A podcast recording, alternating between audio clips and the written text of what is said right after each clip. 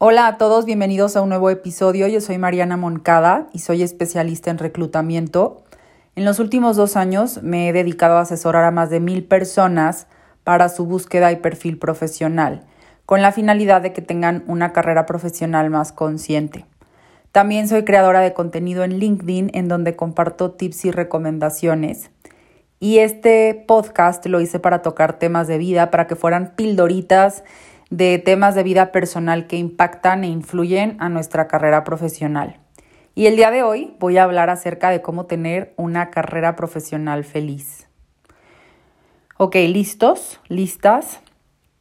¿Qué creen? No existe. No existe una carrera 100% feliz, satisfactoria. ¿Por qué? Porque van a haber baches, van a haber épocas, van a haber rachas en las que vamos a estar súper contentos, con mucha satisfacción y van a haber rachas en donde tengamos que solucionar, redireccionar, reestructurar, en donde algo no salga como lo esperábamos.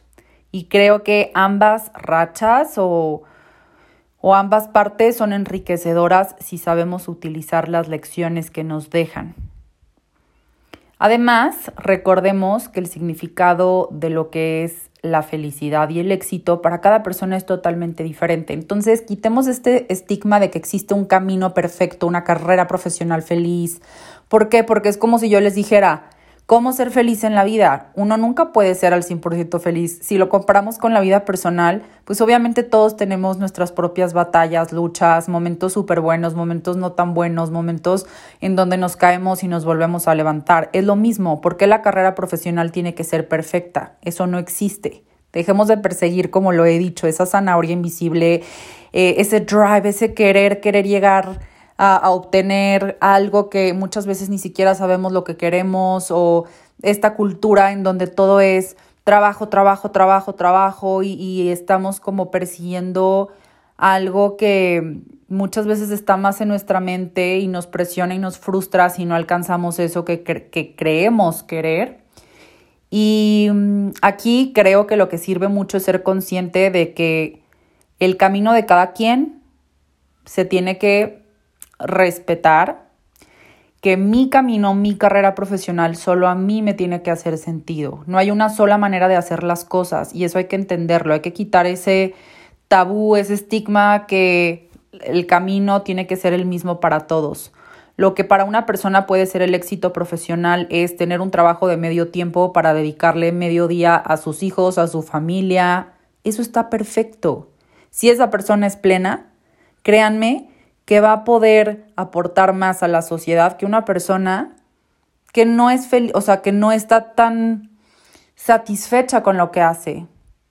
El balance, el éxito se ve diferente para cada persona. Para una persona puede ser levantarse diario a las 4 de la mañana a hacer ejercicio y a las 7 de la mañana ya estar enchufado a la computadora trabajando.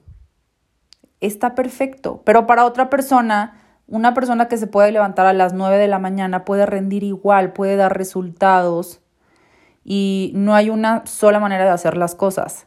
Para otra persona el éxito se puede ver como tener esta carrera en donde tenga una maestría en el extranjero, en donde esté enfocado 100% al trabajo, en donde tenga muchos proyectos, en donde esté estudiando mucho.